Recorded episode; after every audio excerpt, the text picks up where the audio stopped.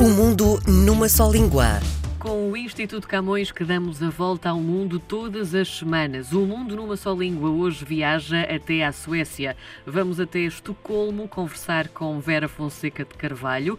Olá Vera, bom dia. Olá, bom dia. Muito obrigada pela oportunidade de falar um bocadinho sobre o que fazemos aqui. A Vera tem muitas funções. Eu vou dizer duas. Uh, portanto, é responsável do Centro de Língua Portuguesa em Estocolmo e também leitura de, leitura de português do Instituto Camões. E mais, há mais. Uhum.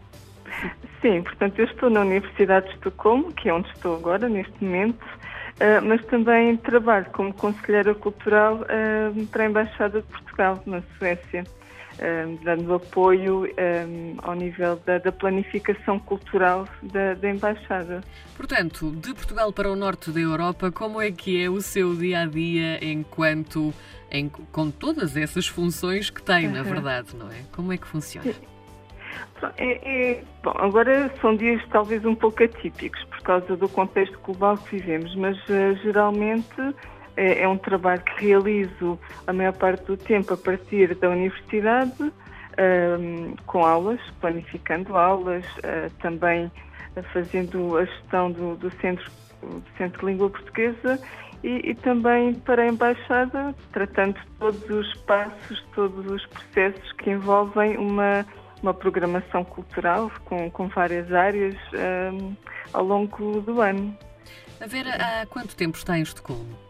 Eh, não estou assim há muito tempo, estou há um ano. Eh, vinha, vim do Chile, onde tinha estado cinco anos, Sim. e vim para a Suécia.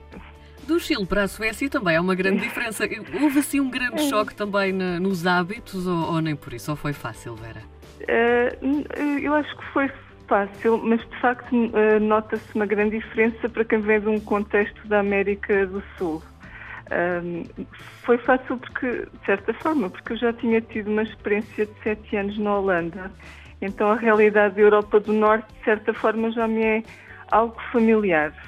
Agora, de facto, uh, os cinco anos do Chile tornam, um, tornam evidente que há, que há diferenças uh, sociais, uh, culturais entre, entre estas partes do mundo, não é?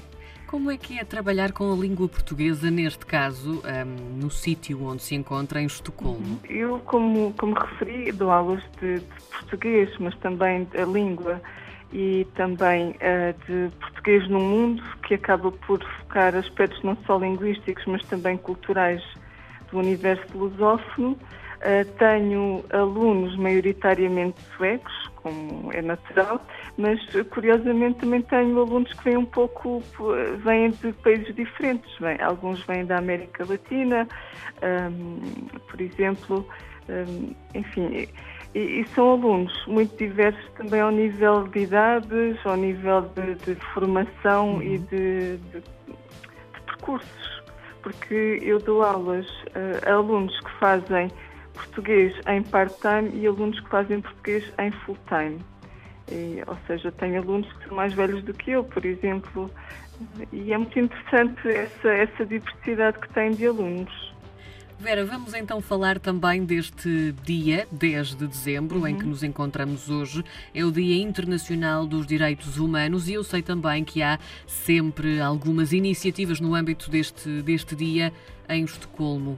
Como é que é comemorado então este dia tão especial por aí? Nós decidimos criar um, um dia, assim, um, um, programa de atividades também considerando que estamos numa época difícil e eh, diferente, da nossa não é? história, sim, diferente sim. de tudo o que nós conhecemos e, e talvez seja ainda mais importante pensar o que é que é, afinal, isto dos direitos humanos, considerando a pandemia, considerando migrações, considerando democracia. Sem dúvida. Então, um, foi criado um programa que, uh, com convidados um, de áreas diferentes, literatura, uh, fotografia e música, todos os participantes, de algum modo, acabam por tratar o tema dos direitos humanos nas suas obras e, e a atividade, eh, estas três atividades serão feitas num formato online originalmente não estava pensado desta forma, mas acabou por ser uh, o necessário, digamos assim. E foi fácil fazer esta adaptação ao online? Sabendo que hum, nos anos anteriores, muito provavelmente, é assinalado este dia com mais presença física, mais presença humana. Como é que foi adaptar também a esta, a esta nova era? Pois, eu penso que globalmente aqui na Suécia sabemos que um, a, a, postura foi um pouco diferente, mas, mas tem caminhado no sentido de alguma limitação de atividades físicas. Um, o que aconteceu foi que eu penso que no início, até ao nível das aulas, houve alguma dificuldade, alguma necessidade de adaptação, mas que neste momento as pessoas estão mais ou menos já habituadas e, e receptíveis e com outro tipo de ferramentas para participar em aulas, em atividades online.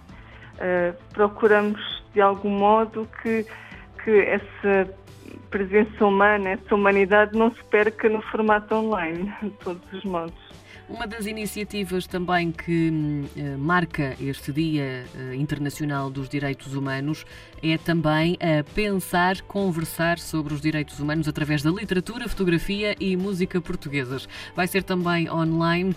Um, que surpresas é que traz também esta iniciativa, Vera?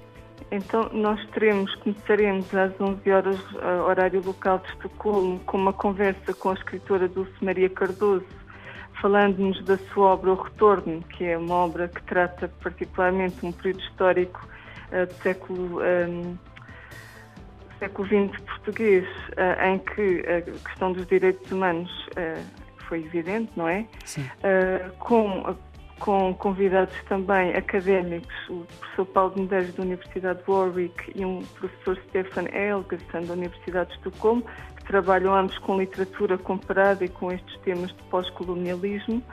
E, e, depois teremos à, à tarde uma masterclass de fotografia com o fotógrafo português João Pina, que na sua obra acabou, tem acabado também por tratar muito a questão dos direitos humanos, eh, quer através de, da questão dos presos políticos em Portugal eh, durante o período da ditadura, quer eh, sobre as ditaduras na América do Sul, com uma obra que ele fez chamada Condor, e também, mais recentemente, esteve no Brasil e tratou fotograficamente a questão da, da violência nas cidades. E, e, por fim, teremos para, um, como o ápice, digamos, da celebração, Sim. como convidado especial o, o cantor e compositor Sérgio Godinho, que numa atividade que será um misto de conversa e de concerto, uh, tocará alguns temas e responderá algumas perguntas do público. Isso também foi, digamos, foi algo que procuramos introduzir para, eh, para trazer mais contacto entre o público e o, o músico, uma vez que ser presencial, responderá algumas perguntas. Portanto, esperamos que seja um, um dia que que esteja aberto às pessoas aqui na Suécia, mas não, é, digamos que a todas as pessoas onde quer que estejam. Dia Internacional dos Direitos Humanos a ser também assinalado aqui no Mundo numa só língua, com Vera Fonseca de Carvalho. É leitura do Instituto Camões em Estocolmo, na Suécia. Muito obrigada, Vera, por ter estado connosco hoje. Muito obrigada eu.